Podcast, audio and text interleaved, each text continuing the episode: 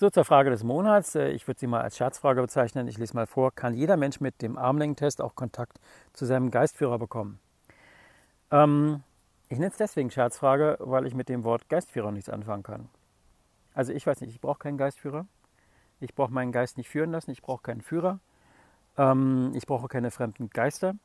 Und ähm, weder Erzengel Michael noch ähm, sonst wie. Ähm, insofern ist es für mich eine Scherzfrage, weil dieses Wort Geistführer beinhaltet für mich schon das Potenzial des eigenen Unvollkommenen, des Nicht-Anerkennen, dass ich selber mich anbinden kann in die Quelle. Ich brauche keinen Geistführer dazwischen, ich brauche keinen Papst zwischen mir und der Quelle und ich brauche keinen Geistführer zwischen mir und der Quelle und ich muss auch keinen Joint rauchen, um irgendwelche Zustände zu erreichen.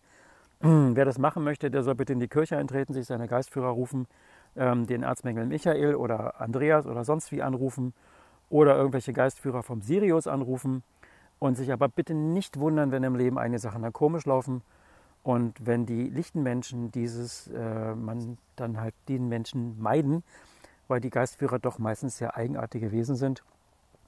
Das heißt, das sind halt oft Wesenheiten aus äh, einer Welt, die, ähm, die natürlich auch in der Dualität ist. Und deswegen sind die nicht alle lieb und auch nicht alle mit guten Absichten und auch nicht alle satt und selbstzufrieden, sondern manche sind halt hungrig und trickreich und verleiten auch. Also willkommen in der Illusion, hol dir deinen Geistführer.